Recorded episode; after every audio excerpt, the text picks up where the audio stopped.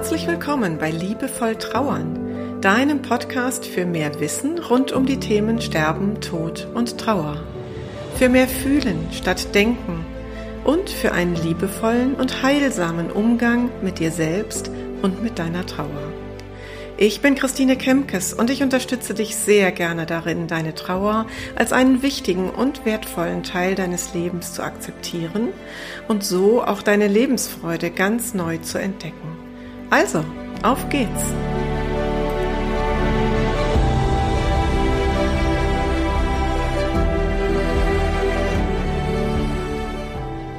Lass uns heute starten mit der sogenannten Episode 0.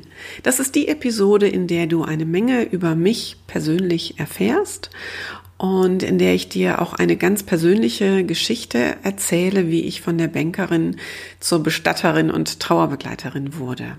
Und am Ende der Episode wirst du auch noch etwas konkreter erfahren, für wen genau dieser Podcast gut geeignet ist.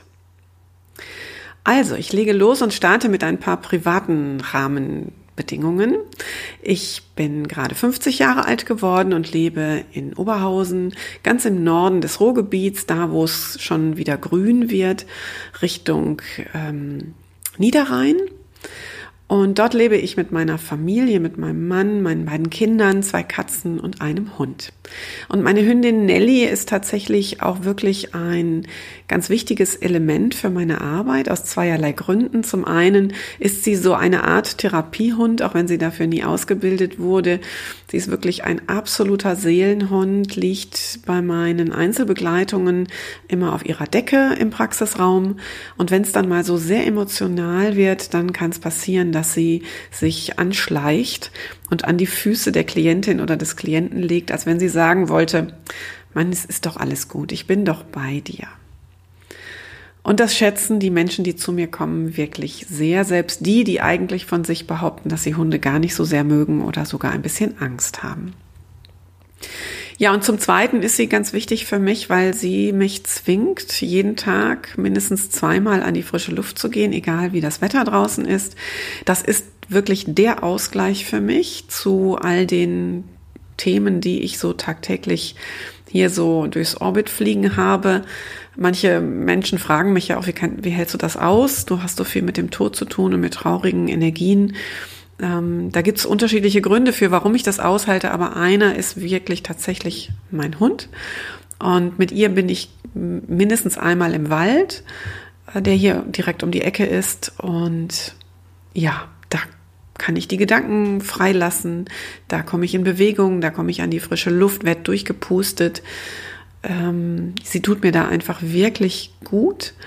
Sie ist auch dann ein sehr lustiger Hund, ähm, der mich dann auch ähm, ja gut gelaunt werden lässt.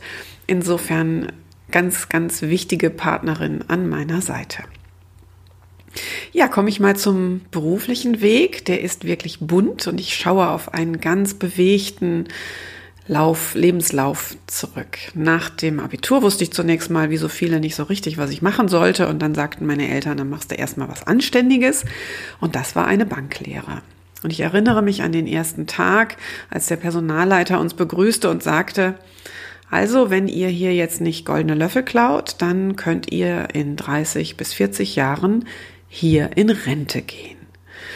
Oh, und mir schnürte es den Hals zu und ich dachte, ach du lieber Himmel, 30 bis 40 Jahre hier arbeiten. Ich konnte mir das damals schon nicht vorstellen. Ähm, ja gut, aber ich saß nun in dieser Banklehre und äh, merkte sehr schnell, dass es Teile gibt, die mich überhaupt nicht interessieren. Wertpapiere fand ich gähnend langweilig. Alles, was mit Zahlen zu tun hatte, fand ich furchtbar. Aber alles, was mit Menschen zu tun hatte, hat mir sehr viel Spaß gemacht. Und deswegen habe ich es, glaube ich, auch durchgehalten und habe das zu Ende gemacht. Dann hatte ich mich eigentlich entschieden, zum Studium zu gehen und im allerletzten Moment bekam ich von der Bank das Angebot, quasi auf die andere Seite des Schreibtisches zu wechseln und als hauptamtliche Ausbilderin zu arbeiten. Und das war tatsächlich der einzige Job, den ich mir damals in der Bank vorstellen konnte. Und so habe ich meine Studienpläne an den Nagel gehangen und bin geblieben. Ich habe dann immer mit Menschen gearbeitet. Also einen kurzen Ausflug gab es mal noch ins Baufinanzierungsgeschäft für zwei Jahre. Ansonsten habe ich immer im Ausbildungsbereich gearbeitet mit jungen Menschen, habe die Ausbildungsabteilung am Niederrhein geleitet und bin dann in die Personalentwicklung gewechselt, habe Führungskräfteentwicklung gemacht, habe nochmal den Konzern gewechselt dort dann sehr ähm, ja, stark im betrieblichen Gesundheitsmanagement gearbeitet. Ich habe Betriebsratsverhandlungen geführt. Das fand ich ganz spannend, arbeitgeberseitig so den gemeinsamen Nenner zu suchen und zu schauen, wo wir uns auf Augenhöhe begegnen können. Und ich habe immer daran gearbeitet, wie Menschen in ihrem beruflichen Umfeld das finden können, was ihren Talenten entspricht. Damit habe ich auch viele Mitarbeiter und auch viele Auszubildende aus der Bank heraus entwickelt. Und darauf bin ich tatsächlich stolz, auch wenn das meine Chefs natürlich nicht immer so gerne wahrhaben wollten. Aber mir ging es immer wirklich darum zu gucken, was macht den einzelnen Menschen aus und wie könnte da ein nächster beruflicher Schritt aussehen. Ja, und irgendwann war für mich auch die Zeit reif, diesen zu klein gewordenen Schuh auszuziehen. Und dann habe ich mich gemeinsam mit meiner lieben Kollegin Andrea Lorla selbstständig gemacht. Wir haben ein kleines Unternehmen gegründet und aufgebaut, in dem es darum ging, gesunde Arbeitsbedingungen zu schaffen, zu entwickeln durch ein betriebliches Gesundheitsmanagement und auch durch die Fortbildung von Führungskräften, die ja ein wichtiger Faktor beim Thema gesunde Arbeit sind. Ich hatte inzwischen eine Ausbildung als Mediatorin, als Wirtschaftsmediatorin gemacht, eine Fortbildung zum systemischen Coach.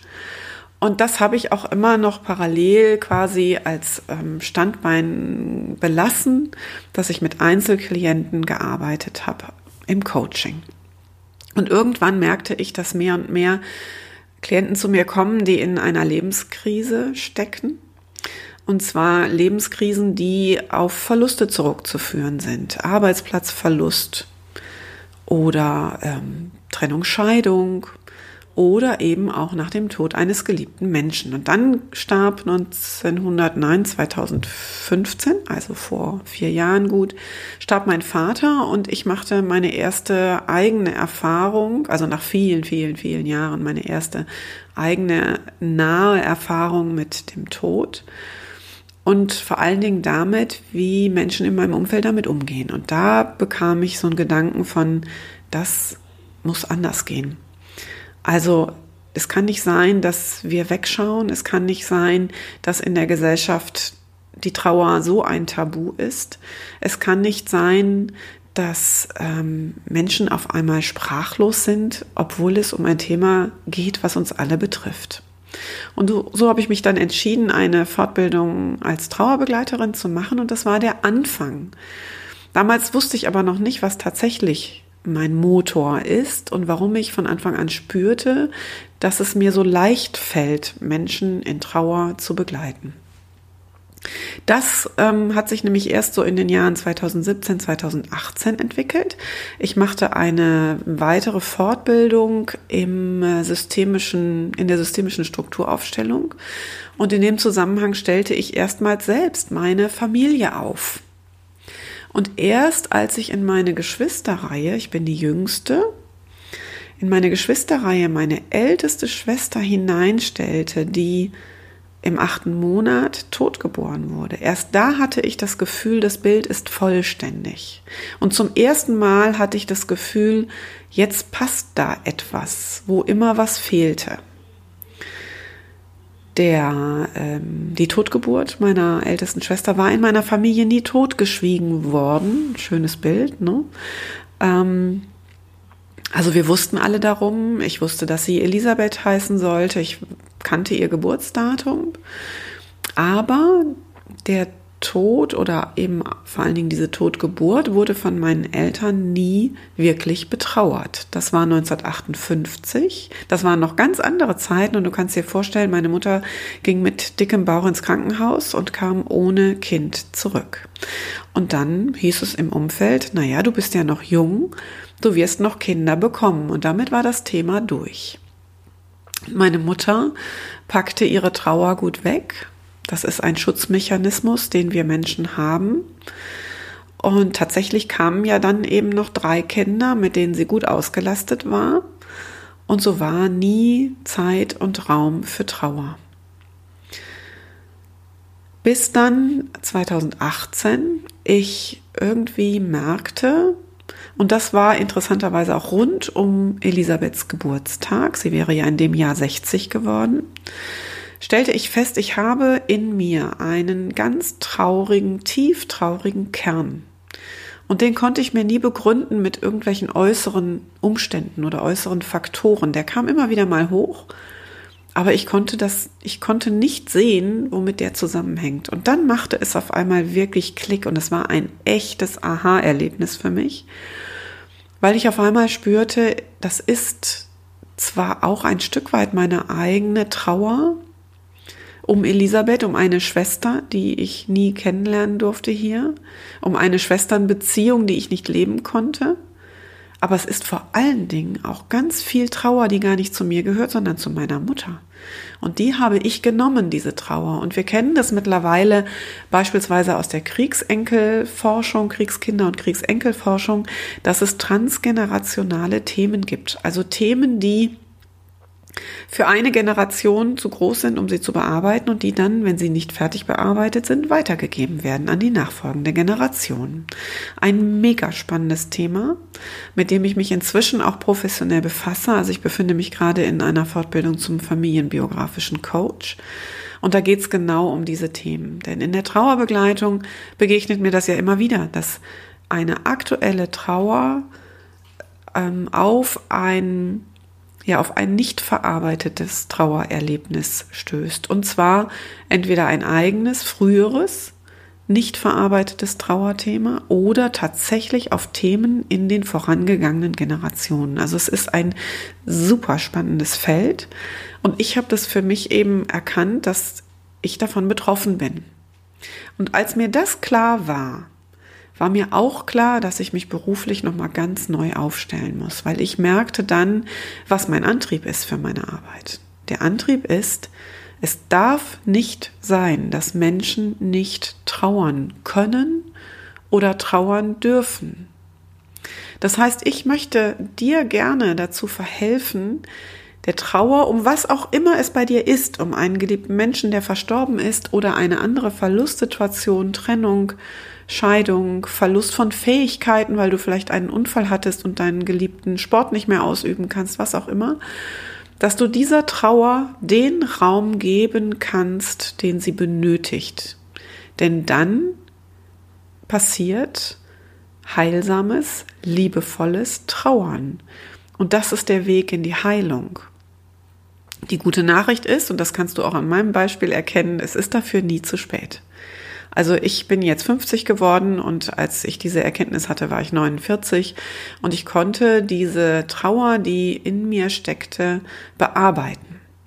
Zum Beispiel dadurch, dass ich mit meiner Mutter ins Gespräch gegangen bin, dass ich mich auf die Suche nach dem Grab gemacht habe, das natürlich lange schon aufgelassen ist, aber ich habe dann ähm, entdeckt, auf welchem Friedhof meine Schwester damals beerdigt wurde. Ich habe den Beerdigungstag erfahren und recherchieren können. Ich habe das Grabfeld recherchieren können und ich bin mit meiner Mutter in diesem Sommer am Tag, ähm, also an diesem Geburtstag von Elisabeth zu diesem Friedhof gefahren und wir haben dort Blumen abgelegt und eine Kerze aufgestellt und es war ein ganz, ganz zauberhafter Moment. Der war natürlich auch schmerzhaft, aber der war auch zauberhaft schön.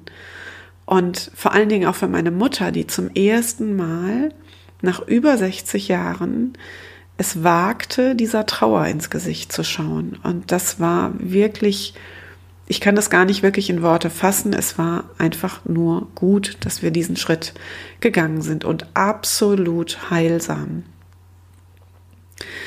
Ja, und als ich dann 2018 äh, dann entschieden habe, okay, ich muss mich nochmal neu aufstellen, bin ich aus der gemeinsamen Firma To Care mit meiner Kollegin ausgestiegen. Ich bin dort noch als freie Trainerin tätig, aber ich bin nicht mehr als Inhaberin dabei und habe eine halbe Stelle als Bestatterin angenommen im Bestattungshaus Liesen in Duisburg. Und äh, daraus hat sich dann im Laufe der ersten Monate entwickelt, dass ich eben auch als freie Trauerrednerin arbeite. Also nicht nur für Liesen, sondern auch für andere Bestatter, so dass ich jetzt drei Standbeine habe, die alle ineinander greifen und ich begleite einfach Menschen in, an verschiedenen Stellen ihrer Trauer. Und das erfüllt mich mit ganz, ganz viel Dankbarkeit, ganz viel Demut.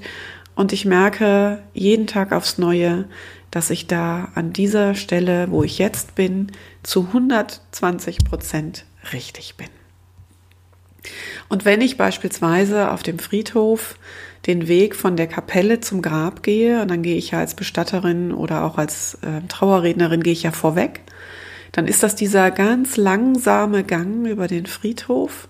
Dann spüre ich inzwischen, und du magst das vielleicht als spooky empfinden, ähm, ich erzähle es trotzdem, dann spüre ich Elisabeth hinter mir, die mir den Rücken hält und sagt, Christine, genau das ist dein Weg. Genau das ist dein Ding. Und dafür bin ich einfach wahnsinnig dankbar, dass ich diese Entdeckung machen konnte. Ja, das also zu meiner Geschichte, wie ich von der Bankerin zur Bestatterin, freien Trauerrednerin und Trauerbegleiterin wurde. Und auf diesem Weg hast du jetzt schon eine Menge ähm, von meiner Haltung erfahren. Und das wirst du in den nächsten Episoden sicherlich auch nochmal bei all den Themen, über die ich hier spreche, ähm, immer wieder durchklingen, durchhören können. Der zweite Punkt, den ich ja heute noch klären wollte in dieser Episode 0, ist die Frage, für wen ist nun dieser Podcast gemacht? Jetzt könnte ich ja sagen, der ist für Trauernde. Aber das ist ja ein wirklich weites Feld. Ähm, ich möchte es ein bisschen konkretisieren. Der ist für Trauernde gemacht, egal an welcher Stelle ihrer Trauer sie gerade stehen. Also vielleicht hast du gerade eine ganz frische Trauer dann bist du hier herzlich willkommen. Vielleicht hast du aber auch das Gefühl, mir fällt irgendwie etwas auf die Füße, was Trauer sein könnte. Und der Anlass dafür ist schon was länger her. Ein paar Monate, ein paar Jahre und vielleicht sogar schon viele Jahre. Auch dann ist dieser Podcast genau das Richtige für dich. Und ähm, du hast ja gerade an meinem Beispiel gehört, dass es nie zu spät ist, sich die Trauer anzuschauen. Ich habe also immer wieder auch Klienten bei mir, die sich zum ersten Mal beispielsweise nach 20 Jahren ähm, die Trauer um die früh verstorbene Mutter ansehen, weil sie damals, als sie noch in der Schule waren, irgendwie diesen Raum sich nicht nehmen konnten. Es gibt immer ganz unterschiedliche Ursachen dafür und dann ist es tatsächlich heilsam, da mal gemeinsam mit meiner Unterstützung hinzuschauen. Und dann ist dieser Podcast auch für dich gemacht, wenn du in deinem Umfeld Menschen hast, die in einer Trauersituation stecken. Denn manchmal sind wir ja auch schlichtweg verunsichert und wissen gar nicht, wie sollen wir denn damit jetzt umgehen. Was mache ich denn jetzt mit dieser ähm, anderen Mutter im Kindergarten, äh, deren Mann sich suizidiert hat? Wie gehe ich mit der um? Oder was ähm, mache ich mit meiner Freundin, die ihren Mann so ganz plötzlich verloren hat und in tiefer Trauer steckt und ich bin völlig verunsichert, was ich jetzt noch sagen darf, was ich tun sollte, was ich nicht tun sollte. Dann findest du dafür auch in diesem Podcast Impulse. Und ähm, um das nochmal ganz weit aufzumachen, es kann ja sein, dass du im Moment keinen aktuellen Trauerfall hast, auch nicht irgendeine alte Situation, die du noch aufarbeiten möchtest. Und vielleicht gibt es auch im Umfeld gerade niemanden, der in Trauer ist. Aber du sagst für dich, okay, Trauer betrifft ja jeden von uns und sie wird auch mich irgendwann treffen und ich habe einfach Lust, mich damit auseinanderzusetzen und zwar jetzt schon. Vielleicht bin ich dann ein bisschen besser vorbereitet, wenn mich eine Verlustsituation trifft oder meine Nachbarin oder meinen besten Freund. Und auch dann bist du herzlich eingeladen, hier in diesen Podcast reinzuhören. Ich habe keinen festen Veröffentlichungstermin. Insofern ist das Einfachste, wenn du ihn abonnierst und dann bekommst du ja immer mit, wenn es eine neue Folge geht, gibt. So im Schnitt werde ich das einmal die Woche machen. Ähm, aber das kann auch mal nach vier Tagen sein oder dann eben auch mal nach neun oder zehn Tagen. Ich freue mich sehr, wenn du bis hierhin zugehört hast. Ungefähr diese Länge werden meine Folgen immer haben. Zwischen 15 und 20 Minuten habe ich mir vorgenommen. Das kann man gut mal beim ähm, Kochen, beim Putzen, beim Bügeln oder auch auf einem Spaziergang oder im Auto hören ist so meine Erfahrung mit Podcasts. Ich bin ja selber auch eine leidenschaftliche Podcast-Hörerin. Und wenn dir das gefallen hat, was du bis hierhin gehört hast, dann freue ich mich zum einen, wenn du mich abonnierst. Zum zweiten freue ich mich über eine Bewertung auf iTunes oder in der Podcast-App, mit der du diesen Podcast hörst. Und ich freue mich natürlich auch, wenn du diesen Podcast teilst, wenn du darüber sprichst und weiter erzählst davon, denn dann können wir gemeinsam an einer Mission, an meiner Mission arbeiten, dass die Themen Sterben, Tod und Trauer einfach aus der Tabuzone heraus dorthin kommen, wo sie hingehören, nämlich in die Mitte des Lebens. Für heute sage ich Tschüss und ich freue mich, wenn du beim nächsten Mal wieder dabei bist.